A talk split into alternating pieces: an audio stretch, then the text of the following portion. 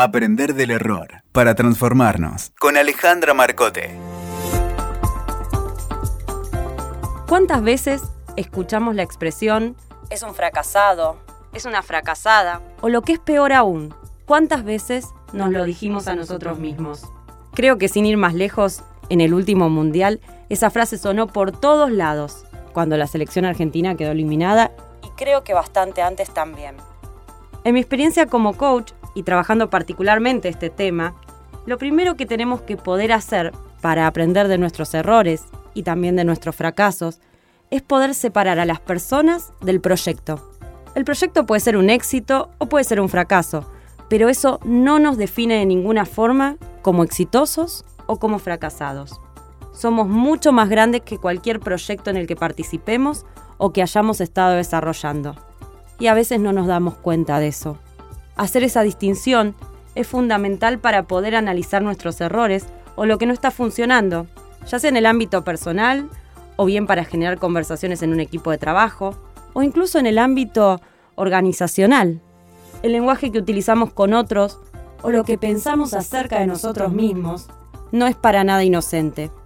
Lo que nos decimos y lo que decimos a otros tiene un poder enorme. ¿Cuántas veces durante nuestra vida nos ha pasado que algo nos sale bien, luego algo nos sale mal, y así todo el tiempo? La vida es eso, es una sucesión de situaciones que se dan como deseamos, mezcladas con situaciones que nos generan frustración. Ahora bien, ¿eso qué significa? ¿Significa que somos exitosos un día, que somos fracasados al día siguiente? O tal vez sencillamente significa que somos personas que intentan, que se arriesgan y que en definitiva viven. Todos conocemos la exitosa saga de Harry Potter, pero no estoy segura de si todos conocemos la historia de su autora. Cuando ella era joven, y luego de haber sufrido violencia doméstica, se separó de su marido en Portugal y se mudó a Edimburgo. Con una hija chiquita y sin trabajo, estuvo algunos meses viviendo únicamente de un subsidio de la seguridad social. Durante ese tiempo, ella escribió, escribió, e incluso los dementores, que son los personajes que aparecen recurrentemente en su novela, fueron inspirados por la depresión que le fue diagnosticada en ese tiempo.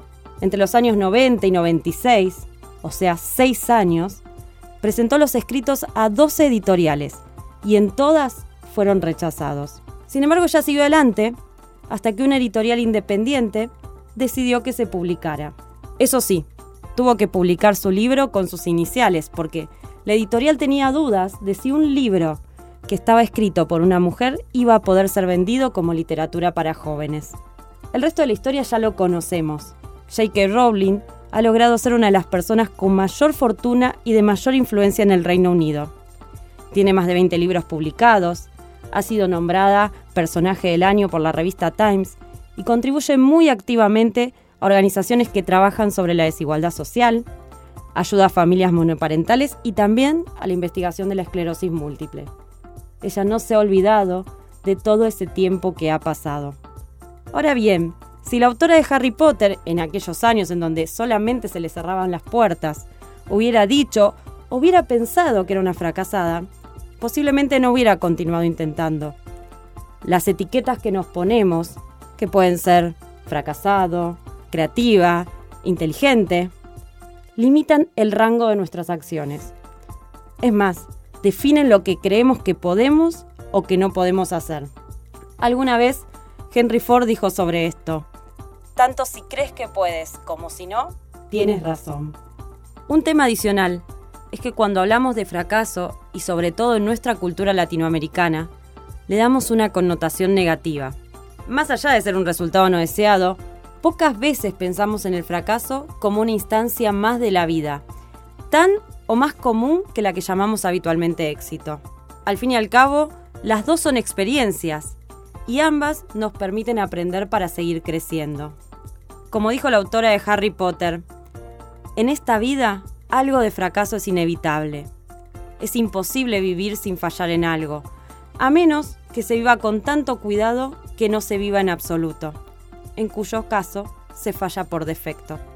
Desde 2015 yo trabajo este tema en Argentina para quitarle el tabú al fracaso y creo que paulatinamente la percepción del tema está empezando a cambiar. Pero no me quiero adelantar. En otro capítulo vamos a conversar específicamente sobre la resignificación del fracaso. Mi propuesta para esta semana es que estemos más atentos a lo que decimos y a lo que nos decimos a nosotros mismos. Y a partir de ahí, observemos qué nuevas posibilidades se nos abren. Hasta la semana que viene.